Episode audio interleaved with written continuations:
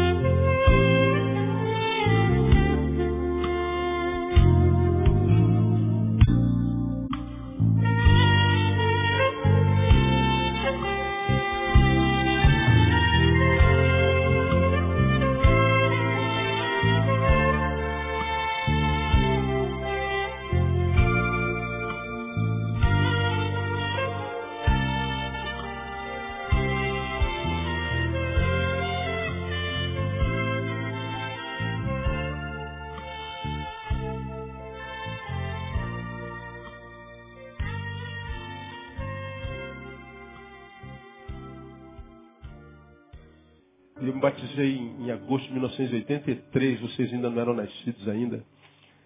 E de lá para cá eu estou indo no caminho, eh, sabendo o que é o poder de Deus. Mas um tempo que eu me recusava a viver uma vida discursiva, uma vida só de, de, de eh, triunfalismos. Nós evangélicos somos muito triunfalistas, a vitória é nossa, aleluia, mil cairão, blá, blá, blá, blá. Aí quando a vida esmaga, pega a gente pelo pescoço e diz, vamos ver se tu é poderoso mesmo. Muitas vezes, algum de nós quebra, sucumbe e fica prostrado. Está lá um corpo estendido no chão. Porque nós acreditamos que porque nós éramos triunfalistas, éramos discursivos, e vivíamos de, de, de, de, jargões evangélicos, de palavras de poder, palavra de vitória e tal, e a gente se arrepiava, a gente acreditava que a gente, portanto, estava preparado para qualquer coisa. Aí, quando a vida esmagava, a gente percebia que não estava preparado para aquilo. Só nos ensinaram a vencer, mas não nos ensinaram a perder. Ensinaram que o crente vence sempre. Portanto, a gente só prepara as pessoas para vencer, como a gente prepara os nossos filhos. A gente só prepara filho para a vitória. E quando a derrota vem, nossos filhos se entregam, já era. E a gente não pode fazer nada. Quando os nossos filhos se entregam, o que a gente vai fazer, cara? A gente só pode orar e pedir misericórdia a Deus. E chorar longe deles, que é para não enfraquecer mais ainda. Porque a gente não vence sempre, a gente tem que ser preparado para a vitória, mas tem que ser preparado para a derrota também, porque ninguém vence sempre.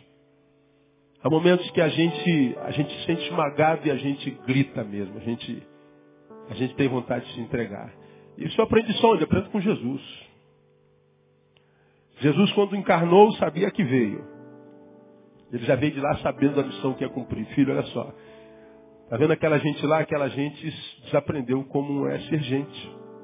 Já tentei de tudo. Eles não sabem. Eles são gente da forma errada. E aí eles se matam, eles se traem, eles se machucam. Eles se tornaram a doença do outro, não a cura. Eles, ao invés de ser playground do outro, eles se tornaram algoz do outro. Eles não sabem mais ser gente. Então você vai encarnar para ensiná-los a ser gente como gente tem que ser. E não tem como, meu filho, ensinar aquela gente senão por exemplo.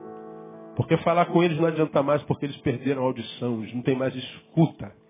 Então vai lá, meu filho, encarna e ensina eles a serem gente como gente tem que ser, porque eles são gente da forma errada. Aí Jesus encarna e antes de encarnar, Deus disse assim, ó, meu filho, olha só, você vai ensiná-los a ser gente, mas quando você sair de lá, eles possivelmente vão desaprender. Então você vai ter que fazer um sacrifício para que o sacrifício que você faça seja definitivo e eles nunca mais precisem sacrificar. Então você não só vai ensiná-los a ser gente, mas você vai carregar o pecado deles nas costas. E você vai passar por isso, vai sofrer essa dor, vai morrer dessa forma você tem uma missão. E Jesus veio com a missão. E a despeito de saber da missão, quando ele chega na cruz do Calvário, para a qual ele foi como uma ovelha levada ao matadouro, diz a palavra, não abriu a sua boca, portanto, não abriu a sua boca enquanto ele tinha forças, enquanto ele estava dentro do seu limite. Mas quando ele chegou na cruz do Calvário, chegou ao limite, então ele abriu a sua boca e deu um mau testemunho danado. Ele disse, Deus meu, Deus meu, por que me desamparaste? Olha que mau testemunho que Jesus dá, né? Já preguei sobre isso aqui e falei que se algum de nós estivéssemos lá no pé da cruz, a gente ia bater no pé dele e falar assim, cala a boca, Jesus, que mau testemunho é esse? Pai? Como é que você pode falar que Deus te abandonou? Essa gente não vai acreditar que tu és o Messias. Se tu ficar falando desse jeito, cala a boca, Jesus. Aí nós pregamos aquele sermão falando assim, até Deus, quando homem, tem limite. Mesmo Deus se fez homem, tem limite. E Deus, quando homem chegou ao limite, bradou, gritou. Teve vontade de desistir. E isso aconteceu antes da cruz, porque ele estava num lugar chamado Getsemane. Ele fez uma oração. Pai, se for possível, conclua. Afaste de mim, me livra desse negócio. O silêncio de Deus foi um contundente não, não, filho, não, não há outro jeito. Se você não morrer, e se você não levar o pecado deles, ressuscitar o terceiro deles, não tem como chegar até mim. Aqui, essa, essa palavra já acabaria com qualquer outro tipo de, de crença que diz que existe outro caminho para chegar a Deus. Ah, a gente chega pela Deus pela caridade, pelas obras. A gente chega a Deus pela, pela, pela meditação. A gente chega a Deus por, a gente chega a Deus por, a gente chega a Deus por. Se houvesse outro caminho para chegar a Deus e ainda assim Deus deixasse seu filho morrer como morreu, esse Deus era o Deus que eu não queria jamais, porque esse Deus não era Deus, esse Deus era o diabo. Se houvesse outro caminho para chegar a Ele, e ainda assim Ele deixou que seu filho morresse daquela forma, que isso? Aí é que eu não queria esse Deus jamais. Mas por que, que Deus permitiu que Jesus morresse daquele jeito? Porque não havia outro jeito de chegar até Ele. Por isso Jesus disse, eu sou o caminho, eu sou a verdade, eu sou a vida, ninguém vem ao Pai, senão por mim. Mas mesmo Deus em Jesus teve a sensação de que por Deus foi abandonado. Teve a sensação de que poderia ter sido liberto, livrado, não sei se essa palavra existe, mas não foi. Ou foi, só que numa outra perspectiva. E foi mesmo. Contei aqui alguns meses atrás, ou quem sabe um ano atrás, me deram de presente um, DVD de Paulo Baruch. Baruch é um cantor é, cristão. Não sei se Baruch é de Curitiba, sabe, Deco? São Paulo, Baruch é de São Paulo, né, Pelé? O Baruch gravou um, um, um DVD acústico. Ele estava contando o testemunho de um, de, um, de um querido que estava com câncer e pelo qual a igreja orou, clamou, intercedeu e pediu a Deus para que o curasse. Ele estava contando que oraram, oraram, oraram. E no meio do testemunho ele disse assim, amados, Deus ouviu a nossa oração porque ele estava sentindo muitas dores e Deus fez com que as dores dele acabassem. Deus o curou. Aí a congregação veio abaixo. Aí depois que a congregação voltou, ele disse assim, Deus curou a sua dor tomando-o para si. Deus o curou levando-o para si. Nós pedimos para Deus curá-lo e Deus o curou. Nós pedimos para Deus livrá-lo da dor e Deus o livrou. Só que na perspectiva dele. O problema é que nós queremos que Deus nos cure, que Deus nos livre, mas na nossa perspectiva. Nós queremos que Ele faça, mas como nós queremos. E quando Ele não faz, a gente o abandona, a gente se entristece com Ele, a gente diz, vou puni-lo me afastando de ti e da sua igreja. É, isso não é inteligente não. A sensação de que Deus abandonou, de que Deus poderia ter feito e não fez, mesmo quando se é Jesus, nós temos essa sensação, mas Deus sabe o que faz. Porque se Deus tivesse ouvido a oração de Jesus, Pai, se for possível, me liberta desse cálice, me livra, certamente nós não estaremos sentados aqui sendo abençoados por Ele. E se Deus não tivesse abandonado, ainda que cronologicamente, a Jesus naquele instante, permitindo que ele fosse tocado na vida, para que ele morresse e apagasse, apagasse, riscasse o escrito de dívida que havia sobre nós, se ele não tivesse morrido, nós não viveríamos. O não de Deus foi um sim contundente para a humanidade. O não de Deus foi a ação amorosa de Deus. O abandono de Deus foi uma providência eterna. Só que nem sempre a gente entende os abandonos, os nãos, as dores, como providência de um Deus amoroso e como ação do amor de um Deus providencial. Aí, esse salmo tem um versículo tremendo no 14, que diz assim, ó. Pois que tanto me amou, eu o livrarei. Poluei no alto retiro. Por quê? Porque ele conhece o meu nome. Repita após mim. Pois que tanto me amou, eu o livrarei. Poluei no alto retiro. Porque ele conhece o meu nome. Deus fala de duas recompensas aqui. E você sabe que recompensa é uma coisa adquirida por causa de uma ação. A recompensa é uma reação a uma ação. De um lado ele diz, eu livrarei. Por que, que você vai livrá-lo? Porque ele me amou. Me amou muito. Então, o livramento é uma recompensa pelo amor. Poluei no alto retiro, isso é recompensa. Por que, que você vai pô-lo no alto retiro? Porque ele conhece meu nome. Então, esse, esse versículo ele carrega em si algumas algumas lições para o nosso cotidiano, para a gente praticar hoje, amanhã, segunda-feira, terça, quarta, no dia a dia, que eu acho que são fundamentais para quem pretende viver uma vida que vale a pena ser vivida, para quem não quer ficar pelo caminho e não se decepcionar só porque vive de jargões, mas sem conhecimento. Uma palavra para aquele que ainda tem audição, aquele que ainda tem escuta espiritual. Nós temos aqui alguns psicólogos, terapeutas, psicanalistas, alguns doutores da matéria humana, e você sabe que nem todos podem ser clinicados terapeuticamente, nem todos podem passar por uma terapia.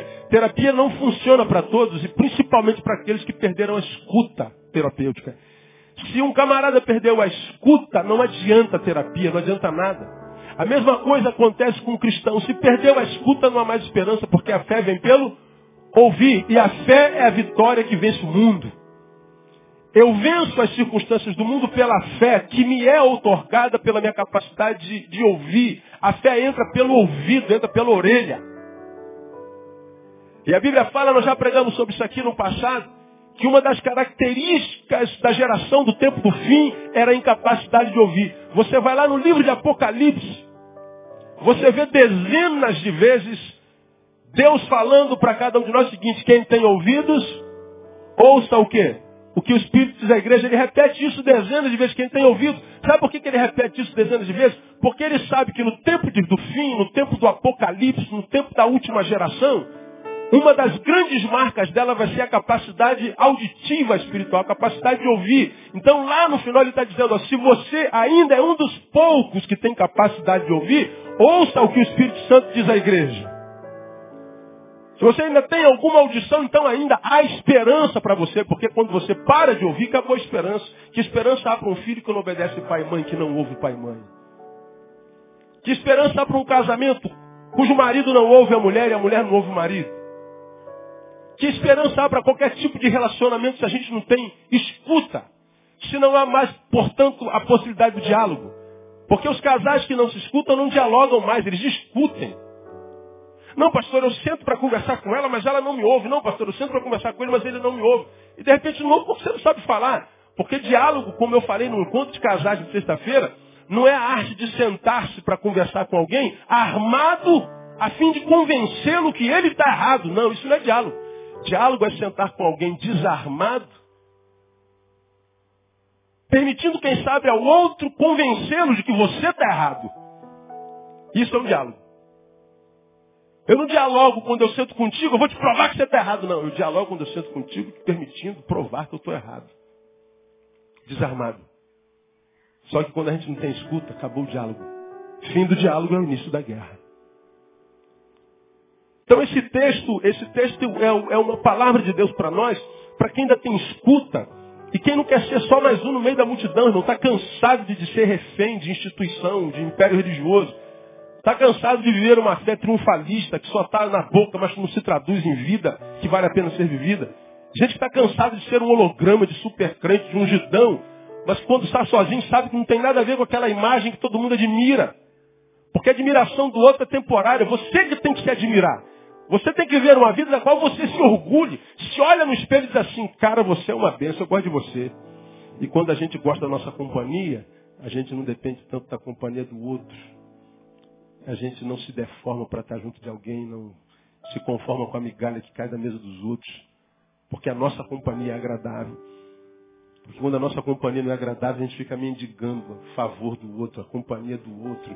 Se aborrece quando o outro não veio, quando o outro não ligou. A gente quer matar alguém porque não mandou um torpedinho no nosso aniversário. A gente fica de cara feia uma semana inteira porque não ligaram. Na hora que eu mais precisei dele, ele não veio, pastor. Como é que pode? Aquela igreja não tem amor, meu irmão não tem amor. Meu... É dependência que você tem do outro. E não aprende nunca que o outro também está cheio de problema, irmão. E ele vai ajudando você no teu, mas até a ajuda tem limite. Há problemas em nós, irmãos, que somos nós, nós e Deus. E eu vou te dizer, se está você e Deus, você é a maioria. Você já aprendeu isso aqui, não já? Diga assim, eu mais Deus sou maioria. Sempre. Então não depende do outro. Agora, por que, que nós temos gente tão dependente do outro? Dependente da aprovação do outro, do elogio do outro precisa do tapinha nas costas, precisa que digam que ele é abençoado, que ele é bonito, que ele é linda.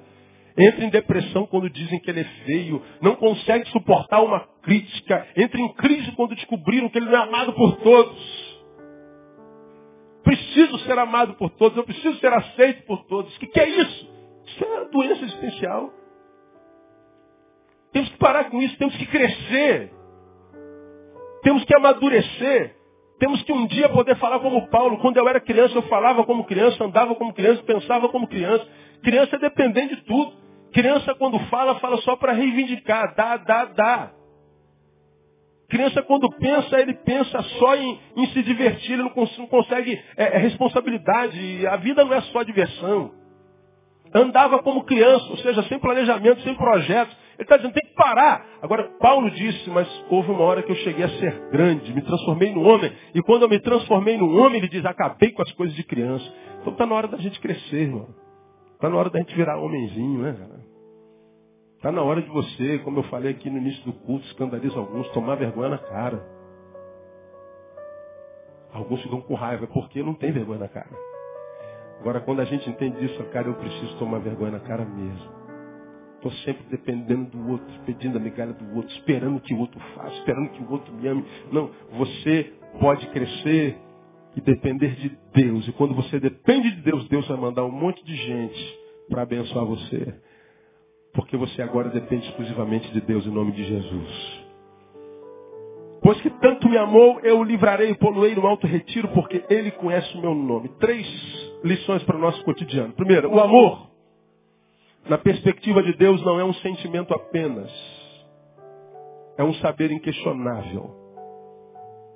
O amor não é, não é um sentimento, o amor é um saber. Ah, mas isso está no texto, pastor? Tá. Porque tanto me amou, eu livrarei poluei no alto retiro. Por quê? Porque ele conhece o meu nome.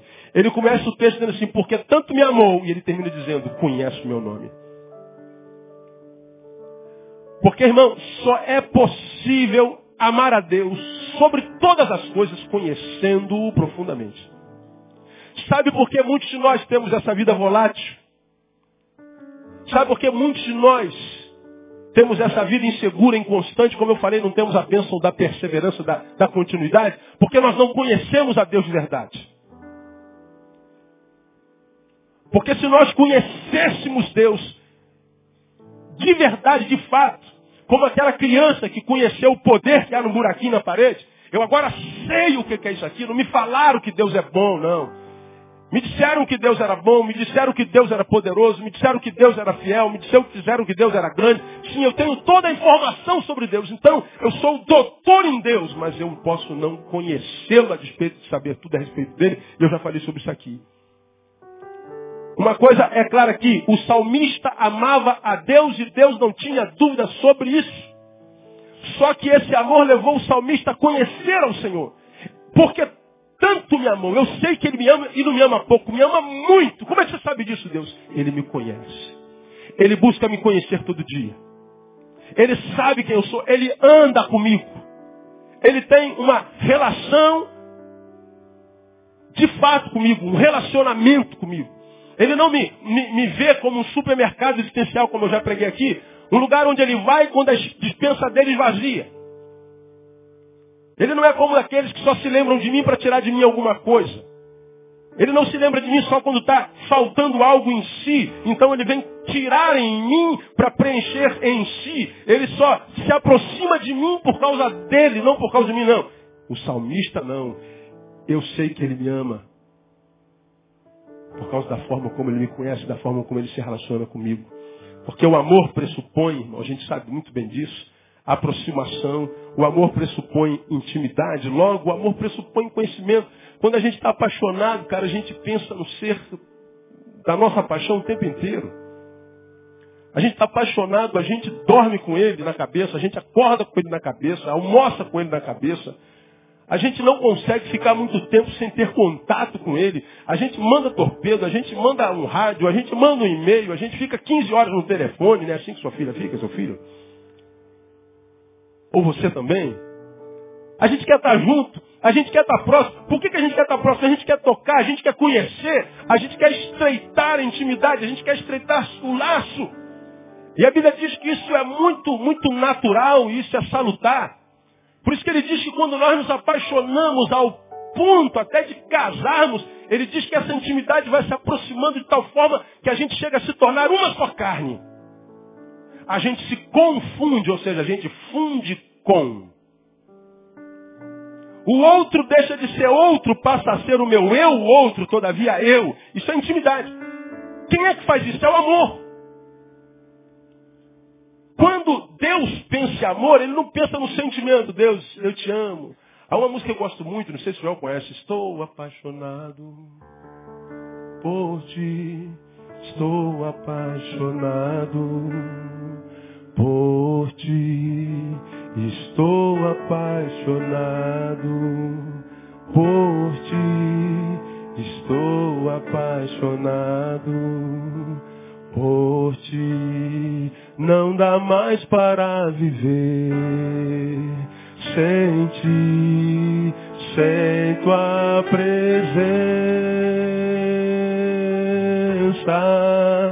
Não dá mais para viver sem ti, sem tua presença. Senhor. Às vezes a gente canta isso só da boca para fora. Porque quando a gente está apaixonado e conhece o Senhor, a gente quer estar tá junto, a gente quer estar tá próximo, a gente quer conhecer cada vez mais. E o profeta nos exorta para que assim seja. Nós já falamos sobre isso aqui tantas vezes. Ele diz: conheçamos e prossigamos o quê? Em conhecer o Senhor. Porque quanto mais a gente conhece, mais a gente quer conhecer.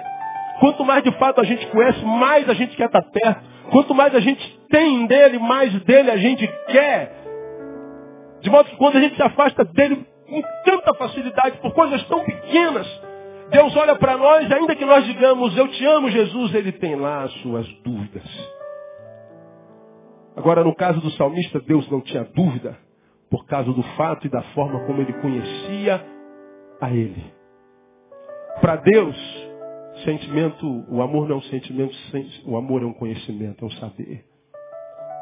E quando a gente sabe quem é Deus, irmãos, então a gente sabe que está preparado para passar por qualquer circunstância. A gente não para mais para olhar para a circunstância, a gente passa para, para olhar para Deus. Quando eu leio Isaías capítulo 1, abre a sua Bíblia em Isaías capítulo 1. Passa algumas páginas aí, estamos em Salmos, vamos a Provérbios, depois Eclesiastes, depois Isaías, depois de Cântico dos Cânticos. Isaías capítulo 1, Deus tem uma contenda com seu povo. Você vai se lembrar desse texto, porque eu já preguei sobre ele, e preguei de uma forma muito contundente. E não há como esquecer. Isaías tem uma visão e a visão que Isaías tem faz com que ele fale em nome de Deus e a palavra de Isaías é a palavra de um Deus perplexo. Você imagina Deus perplexo como surpreso por alguma coisa? Pois é, leia o capítulo primeiro. Você vai ver que parece que Deus está perplexo. Com o que, que Deus está perplexo? Olha a palavra no, no, no, capítulo 1, versículo 1, visão de Isaías, filho de Amós, que ele teve a respeito de Judá, Jerusalém, nos dias de Uzias, Jotão, Acais, Ezequiel, Judá. Ele começa dizendo, ouvi, ó céus, como quem diz, é inacreditável, e dá ouvidos, ó terra, Porque falou o Senhor, o que, que o Senhor falou? Criei filhos e os engrandeci, mas eles se rebelaram contra mim. Aí ele usa uma palavra forte. O boi conhece o seu possuidor e o jumento a manjedora do seu dono. Mas Israel, leia para mim, não tem conhecimento. O meu povo não entende. É um paralelo, é uma comparação chula, quase baixa. Céus, terra, acreditem. Vocês vão se espantar. Eu criei filhos e os tornei grandes. Mas eles se rebelaram. Céus, terra, pasmem. Está vendo aquele jumentinho ali pastando? Estou vendo, Senhor. Pois é, aquele jumento ali conhece o seu dono, o seu possuidor. Está vendo, tá vendo aquele boi ali pastando? Estou, aquele boi conhece o seu dono, a manjedoura do seu dono. Mas está vendo aquele meu servo ali? Ele não me conhece. Tu bota o servo, o jumento e o boi, o boi e o jumento conhecem o servo não. Veja, a contenda de Deus é contra um povo que, embora seja dele, não o conhece. Um povo, quem sabe, que tem informações a respeito dele. Aí eu volto para minha experiência de adolescência. Eu tinha toda a informação sobre Deus, mas eu não conhecia. Eu acreditava que batizar-me, só porque os amigos batizaram, dizer que sou dele só para que eu satisfaça a vontade, a alegria dos outros, sem conhecê-lo de fato, de verdade, para viver uma fé triunfalista, para viver debaixo da unção da rosa gigante, para viver uma fé que é da boca para fora, uma vida cristã que é da boca para fora, esperando que a minha aceitação seja constante, que o meu pastor bata nas minhas costas, que ninguém diga que eu preguei mal, que eu cantei desafinado, para que eu, eu, eu cresça imaginando que cresci, mas quando a dor vier descobrir que ainda sou um menino, para me frustrar com Deus? Não, eu posso me frustrar com qualquer um, com Deus não. Agora o que a gente vê no caminho é muita gente frustrada com Deus e só se frustra com Deus quem não o conhece. Diz que o ama e pensa amar porque sente alguma coisa positiva por ele. Mas para Deus, amor não é um sentimento, é conhecimento. Agora coloque-se diante de um espelho e pergunte para quem está diante de si e pergunte, o que você sabe de Deus? E o que sabe aprendeu como? Porque o que a gente vê de crente chorão, resmungão, frustrado, decepcionado, com os judeus e decepcionar-se com os judeus é comum. Porque está na Bíblia, desde que a Bíblia é Bíblia, preguei sobre isso outro dia. Jesus chamou doze, entre os doze tinha um canalha, como é que era o nome dele? Judas. Alguém me perguntou outro dia, pastor, Jesus se enganou? Eu falei, não, irmão, Jesus não se engana, ele sabe os intentos do coração, do homem, os seus pensamentos. Pois então como é que ele chamou Judas? Simples, para que eu e você soubéssemos que a igreja de Jesus não é composta por gente perfeita. Aí o que, que acontece? Alguns de nós se decepcionam com a igreja, se decepciona com o povo de Deus. E abandona o povo de Deus. Eu estou decepcionado, eu estou frustrado, eu estou adoecido. Ah, meu Deus, me leva. Eu nunca podia imaginar, pois é, só se desilude quem se ilude. Você que se iludiu que a igreja era perfeita. Nunca foi, nem nunca será. E se um dia você achar uma igreja perfeita, ela deixa de ser perfeita porque você entrou nela. Não há igreja perfeita. Agora, qual é o problema, irmão, do Judas no nosso meio? Qual é o problema do Judas? Nenhum. Não há problema que os Judas estejam entre nós. Judas foi quem foi fez quem fez o que fez e a obra da redenção não foi interceptada por causa disso. Judas não atrapalhou em nadinha. Então qual é o problema do Judas? O problema do Judas não é o Judas, é para quem olha para o Judas. Muitos de nós abandonamos o Senhor, a comunhão, abandonamos a igreja, a comunhão dos santos, porque fica olhando só para os Judas que estão nos nossos meios. Por que, que não olha para os outros onze? Por que, que não olha para João? Por que, que não olha para Tiago? Por que, que não olha para André? Ah, na igreja tem Judas, é verdade, mas tem muitos Pedros também, irmão. Gente de Deus. Tem muitos outros homens de Deus fiéis, que a despeito dos Judas continuam fiéis.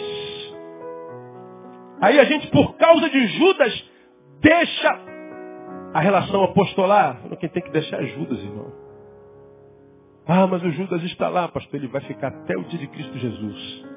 A gente deixa porque a gente não conhece o Senhor. Porque quando a gente conhece o Senhor, está no lugar onde Ele ordena a sua bênção e a vida para sempre, que vem o Judas. Eu não estou nem com Judas. Pode ter 1.500 Judas. Se tiver só um Joãozinho ali, estamos juntos.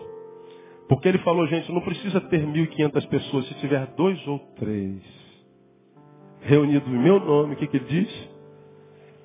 Então, como falei aqui alguns domingos atrás, olha, mil e tantas pessoas aqui. Você acredita que todas essas pessoas estão aqui em nome de Jesus? Não, tem gente que está aqui porque está doente, irmão. Vem aqui atrás de uma cura. Tem gente que está aqui que não aguenta estar tá, tá sozinho, está atrás de um homem de Deus, de uma mulher de Deus. Disseram que em Betânia só tem mulher bonita, mano. O cara veio. Tem gente que está aqui porque está desempregado, vem atrás do emprego, atrás de um pistolão. Agora, assim que arrumar um emprego, some, desaparece. Assim que arrumar um homem de Deus, ele some. A mulher de Deus desaparece. Então a gente está aqui no meio dessa multidão, mas ele diz assim, ó, não se iludam não, gente. Eu estou no meio daqueles dois ou três que no meio da multidão estão reunidos em meu nome. Qual o meu papel? Não é olhar para a multidão, é procurar os dois ou três que estão reunidos no nome dele e falar, posso sentar junto com vocês? Claro, tem sempre lugar para mais um quando a gente está reunido em nome de Jesus. A relação é inclusiva, não exclusiva. Então, amor não é um sentimento, é um conhecimento. E quando é, irmãos, que nós demonstramos não conhecê-lo, embora sejamos velhos de casa? Quer ver como é que a gente mostra a Deus que a gente não conhece? A gente demonstra não conhecer a Deus quando nós duvidamos. Você está andando, a vida está equilibrada, tem tudo bem, daqui a pouco o tsunami para. Derruba tudo. Você fala, meu Deus, 20 anos de trabalho, 30 anos de casamento, tudo quebrado, o diabo se levantou feroz. Bom, quando a gente perde tudo, tudo que a gente tem são as promessas. E aí a gente tem que ir nas promessas. Filho, acredite, não há aprovação maior do que aquela que você possa suportar. Se essa desgraça chegou até você, essa desgraça é menor do que você. Creia nisso. Aí você, ah não, Senhor, não é possível, eu não acredito nisso. Pronto, você não conhece Ele. Você duvidou. Quando a gente perde tudo, tudo que a gente tem são as promessas. A promessa diz assim, filho, lembra que eu te falei? Mil de um lado, dez mil caídos do outro. São onze mil mortos, batalha sangrenta. Mas eu não falei que você não vai ser atingido. Então não se impressione com os mortos que estão ao seu redor. Passe por cima deles e siga em frente que você vai conseguir. Mas Senhor, será? Você não conhece.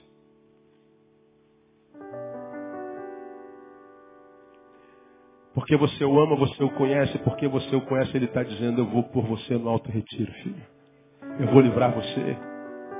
Por isso o profeta diz, conheçamos e prossigamos em conhecer o Senhor. E quem conhece o Senhor não se escandaliza com os servos do Senhor.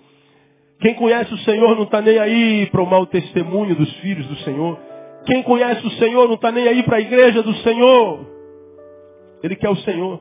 E o Senhor se manifesta em qualquer lugar onde ele é invocado em verdade no nome de Jesus. Hoje vem uma família de São Paulo. Pastor, viemos aqui conhecer o senhor, temos acompanhado o senhor pelo site há muito tempo. E veio uma família de cinco pessoas aqui. Vocês vieram só para o culto? Não, viemos só para conhecer o senhor. Muito obrigado. E quer que eu pague o almoço? Não, não precisa não, obrigado. Né? Aí conversamos aqui cinco minutinhos. Contou um pouquinho da história dele e tal. Cansaram de igreja, não acreditavam em mais ninguém não acreditavam mais em pastor, não acreditavam mais em ninguém. Foram de tal forma adoecidos pela igreja que eles acreditaram como Elias. Entrou numa caverna e disse, Deus, mataram os teus profetas, todo mundo se corrompeu, só eu fiquei, não tem mais ninguém, só eu, então me mata, Deus. Quantas pessoas assim? Achando que ele é o último dos moicanos, ou dos batistanos, ou dos evangelicanos. Agora, quando é que a gente se acha o último e só? Quando a gente está dentro de uma caverna, mesmo que a gente não saiba. Dentro da caverna a visão é limitada, dentro de um templo a visão é limitada, o mundinho se torna desse tamanhozinho. Aí quando Deus vê um homem, ainda que profeta maior, cheio de unção, entrando em depressão, achando que foi abandonado, Deus nem entra na caverna, Deus só faz a sua voz ser ouvida. Elias, que faz Isaías? Ó oh, Deus, mataram os teus profetas, a espada, eu fiquei. Me mata, Deus. Não. Eu não sou Deus da morte, sou Deus da vida. Teu problema é a visão, filho. Você tem que sair daí porque ainda existem sete mil que não se dobraram a Baal. Não é um, nem dois, nem três, nem quatro, nem cinco, nem seis, nem sete. São sete mil. Como quem diz, você não está sozinho, senão no teu diagnóstico. O teu problema é diagnosticar, o teu problema é de visão. Teu problema não é que os outros foram mortos, teu problema é que você perdeu a alegria de viver. E você não perdeu a alegria de viver por causa dos mortos que estão diante de você, é porque você perdeu a visão da vida. Teu problema é de visão, então sai de dentro dessa caverna e vai ungir não sei quem, rei não sei do quê. Ele saiu da caverna e ele foi ungir as pessoas. E Elias não experimentou a morte, irmão. Ele pegou um transporte que a gente sabe muito bem qual foi. Não experimentou a morte embora a morte fosse o que ele desejava.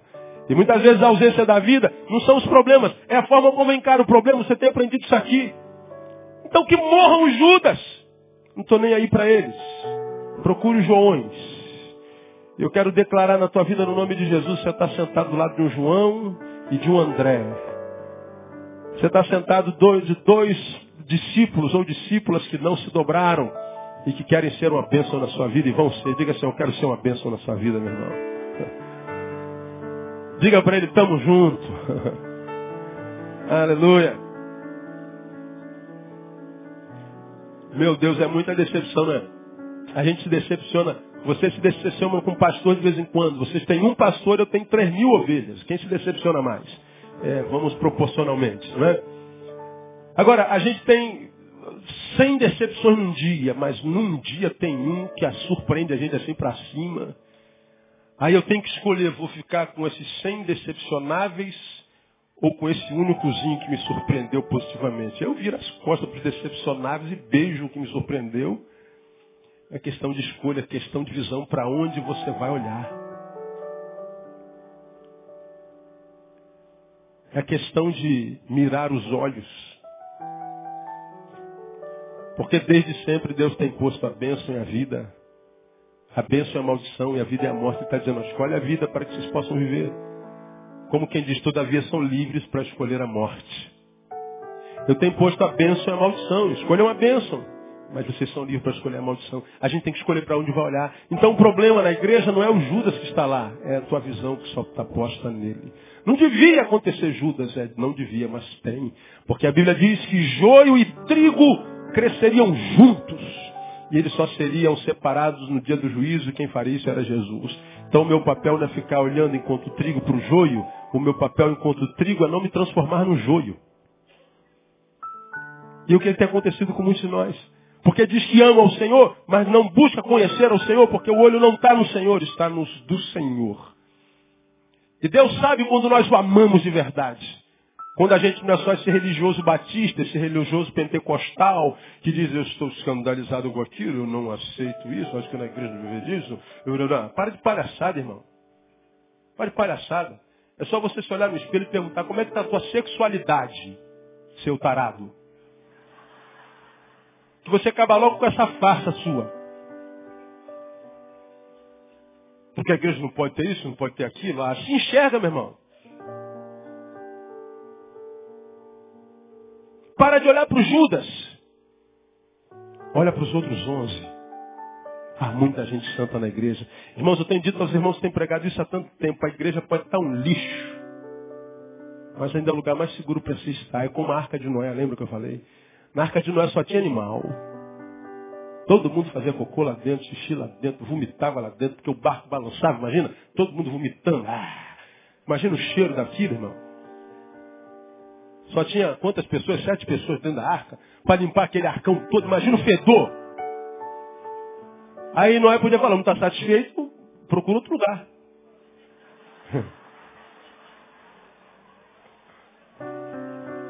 Ninguém pulou do barco, mano. Era um lugar horrível, mas ainda era o melhor lugar para se estar. A igreja é assim, irmão. Às vezes tem cheiro de clorofórmio fecal, vômito, sujeira mas ainda é o melhor lugar para se estar, irmão. O Senhor tem ordenado a sua vida e a sua bênção nesse lugar, amém, amados? Então não desista de Deus, não, amados. Deixa o Judas para lá, o que é deles está preparado. E o que é teu também está preparado, vai chegar até você no nome de Jesus. A gente duvida, a gente mostra para ele que não conhece. Quando nós tememos, irmãos, por exemplo, e por causa do temor a gente se rende, a gente está dizendo que não conhece. Você já aprendeu aqui que não é pecado estar fraco. Pecado é se entregar à fraqueza sem luta. Todos nós passamos por fraqueza. Jesus lá no Getsemane disse, Senhor, afasta aí. Deus disse não, então está tudo bem, vamos lá. Ele caiu dentro, cumpriu a missão. Ele sabia que ia doer, mas ele sabia que se aquela cruz era dele, ele tinha que carregar. Agora, muitas vezes nós só queremos fazer o que nós gostamos. A gente só quer fazer o que dá prazer. A vida não é parte de diversão, não, irmão. Na vida a gente tem que ter calo na mão. Para a gente comer o fruto da terra, a gente tem que arar a terra, tem que trabalhar a terra, tem que cavar a terra, tem que pegar na enxada. Não há vitória sem luta. Temos que entrar no ringue, temos que entrar no octógono. Dia 27 está chegando. O UFC Rio de Janeiro. É. O olho às vezes vai ficar roxo. Knockdown, você vai lá e, e perdeu nada, meu filho. Juiz vai contar é um, dois, três, quatro, cinco, nove, mas no nove você vai ficar em pé. E quando você ficar em pé com teu esforço, Deus fala assim, filho, agora lembra que a tua mão é como aquela funda de Davi. Manda a tua mão, vai pegar na cabeça do gigante, ele vai cair no nome de Jesus. É assim que a vida é. Então não duvida. Cara, tá difícil, bagulho tá doido, não tem problema. Deus sabe lidar na doideira. Deus é especialista em caos, porque quando ele criou, ele disse a terra era vazia e sem forma. Era uma bagunça só. Deus é especialista em se mover na bagunça. E nem sempre a bagunça é desorganização. A bagunça pode ser obras. Falei sobre isso domingo passado. Às vezes nossa vida está uma bagunça só. Deus, como é que pode? Porque você está em obra, filho. Você é um prédio em construção. Você ainda não está acabado. Por isso tem tijolo para um lado, caco de telha para outro, tem vergalhão apontado para cima.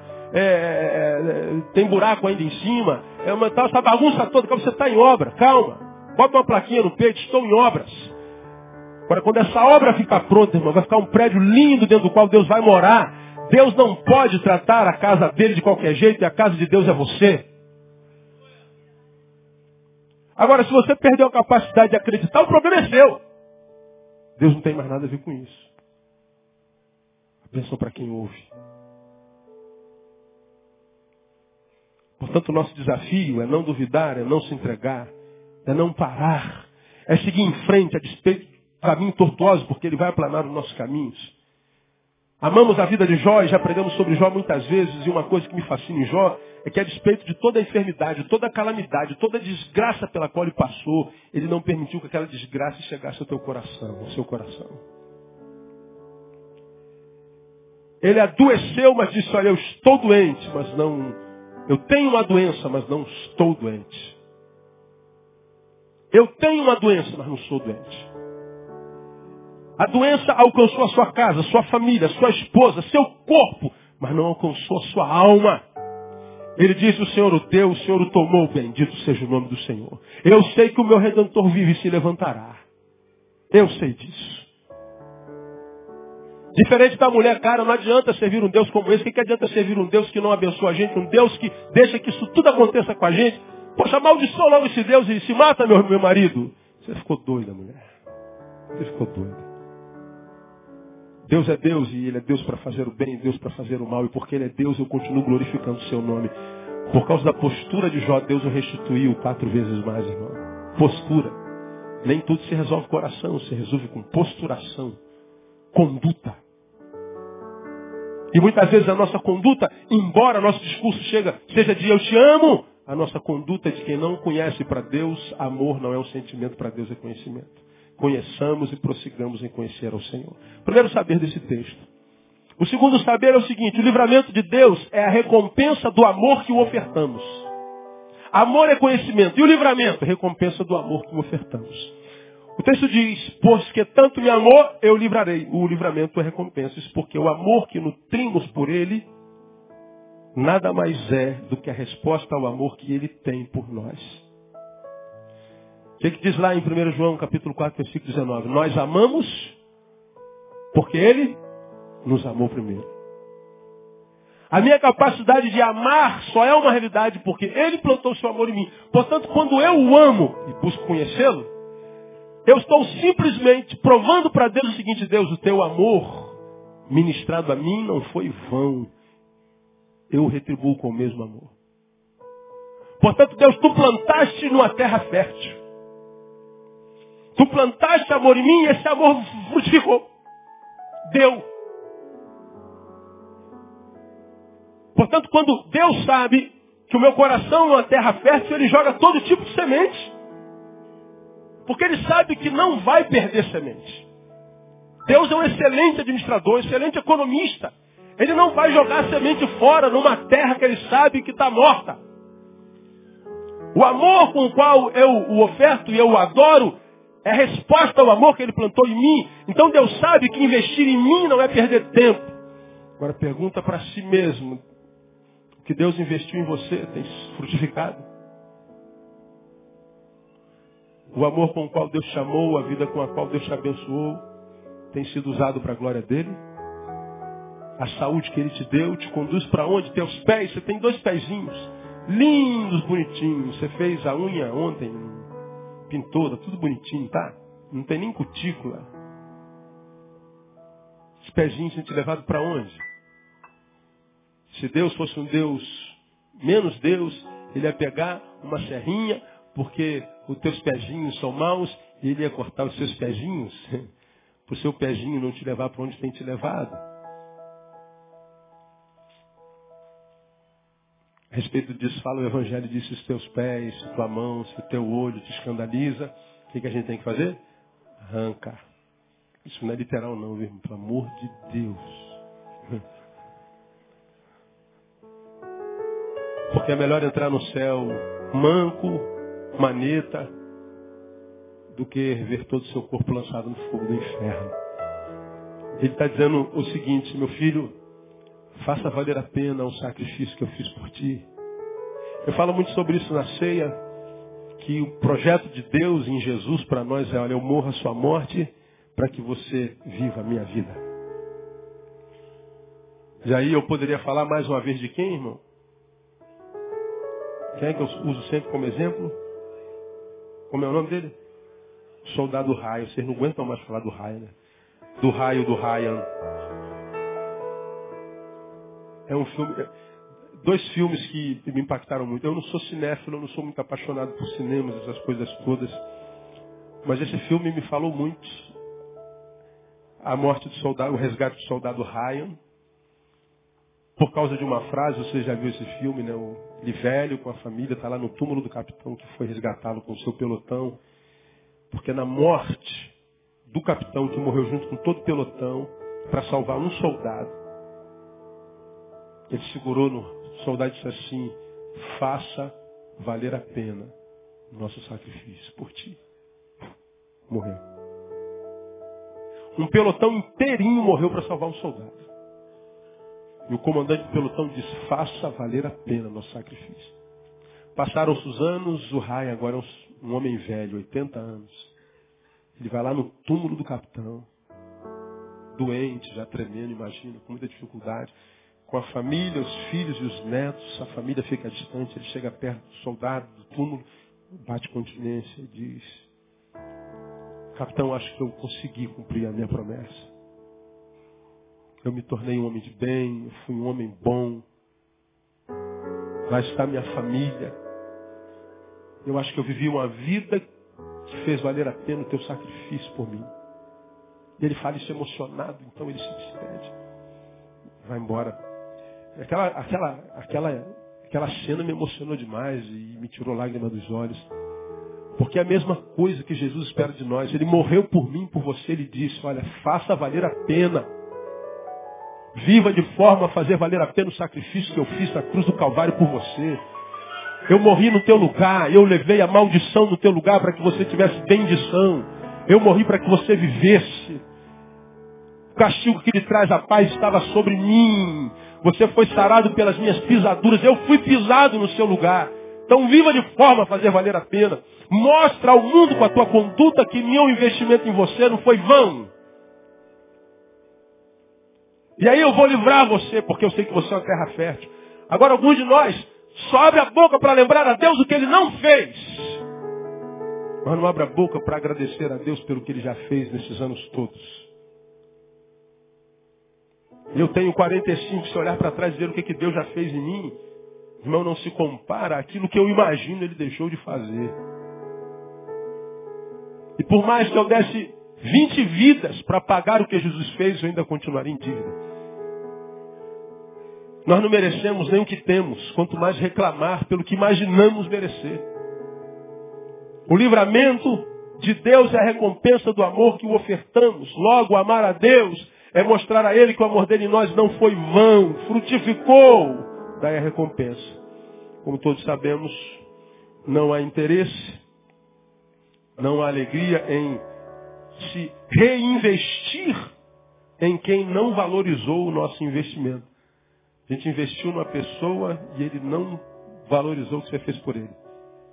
Aí ele volta, pede a segunda chance, nem sempre a gente tem alegria em reinvestir nele, né? E como eu tenho dito aqui, alguns de vocês, Deus abençoou com perfeição de corpo.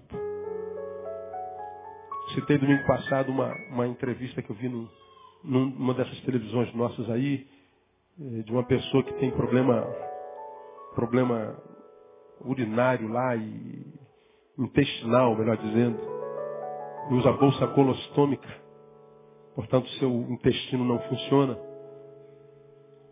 não tem a capacidade de fazer as suas necessidades fisiológicas. Aí perguntaram para ela no momento o que você mais desejaria da vida. Ela falou assim, eu queria poder fazer xixi. Eu fiquei pensando, rapaz, olha o sonho de uma pessoa que não pode fazer uma coisa tão trivial.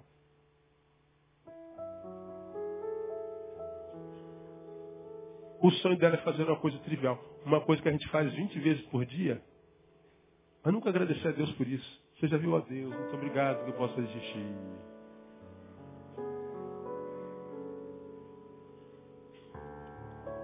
Mas se você soubesse o quanto isso é benção, irmão. Você muitas vezes reclama porque tem que carregar essa desgraça desse óculos. Eu odeio óculos, esta porcaria. E tem alguém sentado aqui que não pode me ver, só me ouve, como por exemplo o irmão João Batista, que é cego. Que poderia dizer, quem me dera poder ter uma miopia ou um astigmatismo que com um óculos pudesse ser solucionado. Eu carregaria esse óculos com toda a minha alegria.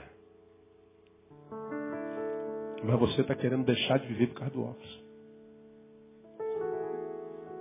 Você, teu marido foi embora, tua esposa foi embora, você quer morrer, minha vida acabou. Os teus filhos estão olhando para você. Você está querendo morrer por alguém que nem viver com você quis. E você ainda tem um bocado de gente que te ama, mas que você não valoriza por causa daquele que não te valorizou. E não sabe por que, que a vida está como está. Você acha que Deus que é injusto com você e você não sabe que você é injusto com a vida. Falta gratidão, irmão. Recompensa, o livramento de Deus é recompensa do amor que nós ofertamos. E nós ofertamos amor a Ele, valorizando a vida que Ele nos deu. E muitas vezes a vida foge de nós e a gente pergunta a Deus por quê? Porque eu lhe dei vida e você não viveu. Por que, que eu te daria mais vida? Eu sei que você não vai valorizar. Então, irmão, valoriza cada dia, viva cada dia com, com intensidade, viva cada dia como se fosse o último. Acorda de manhã e dá um glória a Deus porque acordou. Ah, pastor, mas a noite foi terrível. Foi terrível e você acordou. Pior seria se você não tivesse acordado. Viajo a beça, e toda vez que eu viajo, alguém do lado da pergunta, pastor, fez boa viagem? Eu sempre brinco, toda viagem que a gente chega é boa. Viagem ruim é aquela que a gente sai e não chega. Essa é terrível. Não cheguei, cheguei. Então foi maravilhosa a viagem. Mesmo que tenha sido aquelas turbulências que parece que o coração vem na boca, que é agora, a gente se despede de todo mundo, guarda minha filha, meus filhos e, e tal, Senhor tem misericórdia, segura com a tua mão, Cheguei, irmão, foi uma excelente viagem. Você está entendendo isso, amém ou não? Quando perguntam a você, já falei assim, tá tudo bem, pastor? Olha, não estou tão bem quanto você, mas estou melhor do que eu mereço. Nós sempre estamos melhores do que merecemos. Porque a Bíblia diz que se não fossem as misericórdias do Senhor, nós já teríamos sido destruído. Se você não está em pezinho, bonitinho, arrumadinho, cheirosinho, é misericórdia, você não merece, isso é graça. Então faça valer isso. E aí você vai ver o livramento de Deus. Você vai ver Deus conspirando a teu favor o tempo inteiro. E um dia você vai falar como Paulo, para, o amor de Cristo me constrange. É possível, cara, o homem me abençoa de toda forma, tudo que eu faço prospera. Parece que eu sou como uma, uma, uma, árvore plantada junto a ribeiro de água que dá o seu fruto na estação própria. Tudo quanto fizer, prosperará. Agora, tudo quanto faz prospera, porque ele não espera prosperidade nenhuma, ele faz pelo simples prazer de fazer, ele sabe que nasceu para fazer aquilo. Agora, se vai dar certo ou não, não interessa, Senhor, eu só quero ser. Como ele não precisa de resultado, ele vive uma fé transcircunstancial, o resultado vem. Aí você vê Deus cuidando de você nos mínimos detalhes. Ele cuida de você nos detalhes tão pequenos que quando alguma coisa der errado, falo assim, não, se deu errado, Deus sabe o que está fazendo. Porque tudo que faz, você sente Deus fazendo. É impressionante, irmão, um negócio extraordinário. E aí quando dá errado, você fala assim, não, não era vontade de Deus. Deus, toda a honra, toda a glória seja dada ao teu nome. Como eu já ensinei a vocês aqui, ah, você que vive para a glória de Deus é um adorador. Aí o Senhor dá, glória a Deus. O Senhor toma, glória a Deus. Seu time ganha, glória a Deus. Seu time perde, glória a Deus. Tua esposa chegou em casa, ela estava de lingerie, glória a Deus. Chegou em casa, ela estava de calça comprida, glória a Deus. Você alisou o cabelo, glória a Deus. O cabelo está empinado, glória a Deus. É, passou no concurso, glória a Deus. Foi reprovado, glória a Deus.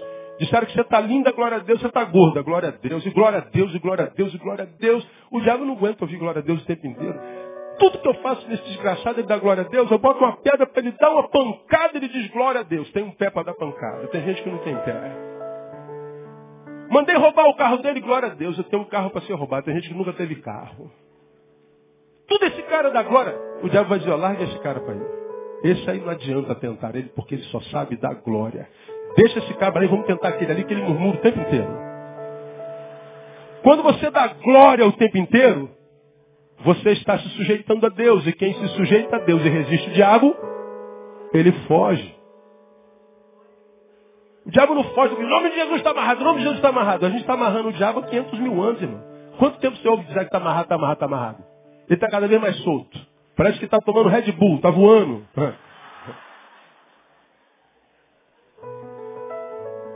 Se não amarra o diabo, está amarrado. A gente amarra o diabo adorando, irmão. A gente amarra o diabo sendo que nós somos nascidos de Cristo para adorar aquele que é nascido de Cristo, maligno não, o toca, o livramento vem no nome de Jesus. Termino, o amor na perspectiva de Deus não é um sentimento apenas, é um saber inquestionável. O livramento de Deus é a recompensa do amor que nós ofertamos. Terceiro e último, o livramento para Deus não é a resolução dos problemas, mas sim a transcendência sobre eles. Pois que tanto me amou, eu livrarei. Olha lá. Poluei no alto retiro. Não está dizendo que vai resolver os problemas. Eu estou aqui no meio da, da, problemática e esse cara me ama. Esse cara me conhece. Tire-o de lá, coloque no alto retiro. Aí tu vai para o lugar mais alto. Os problemas continuam, você vai ver os problemas de cima. De fora. Sabe o que, que Deus está falando? É que quando a gente está no meio do furacão, a gente não tem uma visão ampliada. Quem está de fora vê melhor, não vê? Às vezes quem está vendo a gente no problema de fora está vendo melhor. Deus faz com que você consiga ver de fora, do alto. Uma visão de águia, uma visão espiritual. Aí você vai descobrir que o teu problema só é grande como você imagina ser, porque você está olhando de baixo para cima, mas quando você olhar de cima para baixo, você vai ver que ele não é tudo não. Vai pôr você no alto retiro. Então ele está dizendo que a resolução do problema na perspectiva dele não é a solução do problema, é a transcendência sobre ele. Portanto, eu não preciso resolver os problemas para ser feliz. Eu não preciso que tudo esteja no lugar para que eu tenha felicidade, até porque nunca tudo estará no lugar. Nunca. Você nunca vai ter tudo no lugar. Então, quando você vê alguém feliz, que você admira, que você eh, gostaria de ser igual à tua referência, não imagina que tudo está certinho na vida dele, porque não está. É porque o que não está certinho, ele sabe que não está certinho, porque não tem como estar certinho tudo, mas ele não depende de que aquilo tudo seja certinho, porque ele transcende aquilo. Há problemas que Deus não resolve, Ele nos capacita para resolver. E eu já preguei sobre isso aqui. Paulo tinha um espinho que era chamado de espinho na carne. Mensageiro de Satanás para esbofetear, Deus disse, não, comigo não, Senhor, vou orar. Ele orou tudo que podia orar. Deus me, me, me lembra desse negócio aqui. Não, Paulo, esse problema aí vai ficar contigo até você morrer. O que eu vou fazer com você é aumentar a graça. Eu não vou tirá-lo de ti, eu vou te capacitá-lo para viver com ele. Alguns problemas com os quais você vai ter que conviver até o túmulo. Algumas coisas dentro de nós, algumas manias, algumas deficiências, algumas idiosincrasias, que nós vamos ter que caminhar com ela até o final da vida. O que não é problema algum, porque se Deus não tira, ele aumenta a graça. E aí Paulo diz que a tua, a minha graça te basta. Ele disse que a minha graça te basta. E Paulo entendeu que era fato, que mesmo sendo fraco, quando eu estou fraco, a graça vem, quando a graça vem, então quando eu estou fraco, eu estou forte. É questão de fé. Então lembra, como diz meu amigo Ariovaldo Ramos, a vitória de um homem de Deus não é não passar pelo sofrimento. A vitória de um homem de Deus é não ser derrotado por ele. Todos nós vamos passar por sofrimento. Problema algum. A gente sabe que não vai ser derrotado por ele. Nós que servimos a esse Deus, estamos passando por peleja como qualquer outro, porque a Bíblia diz que tudo sucede igualmente a todos. Crédulos, incrédulos, ímpios e crentes. Qual a diferença então? É porque no nossa tempestade Jesus está dentro do barco.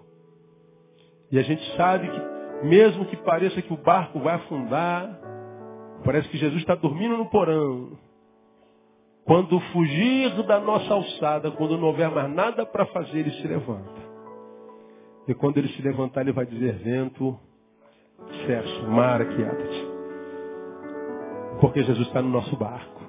Então, meu irmão, você que está passando pela tempestade, não se impressione com a tempestade, não. Há alguém que é maior que ela e disse, eu estou contigo. E se você acredita nisso, irmão, viva como quem acredita. E ele vai te colocar no alto retiro. O segredo é amá-lo. E o amor para ele é conhecimento. Procura conhecer mais o Senhor e você vai ver, irmão, que venha o que vier. Você está capacitado.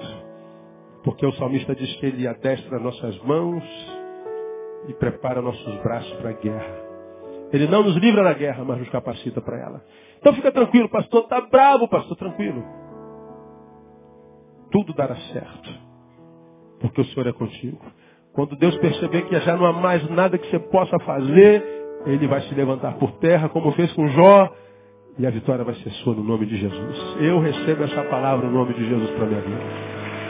Toma posse dessa palavra aí. Toma posse dessa palavra. Vai acontecer.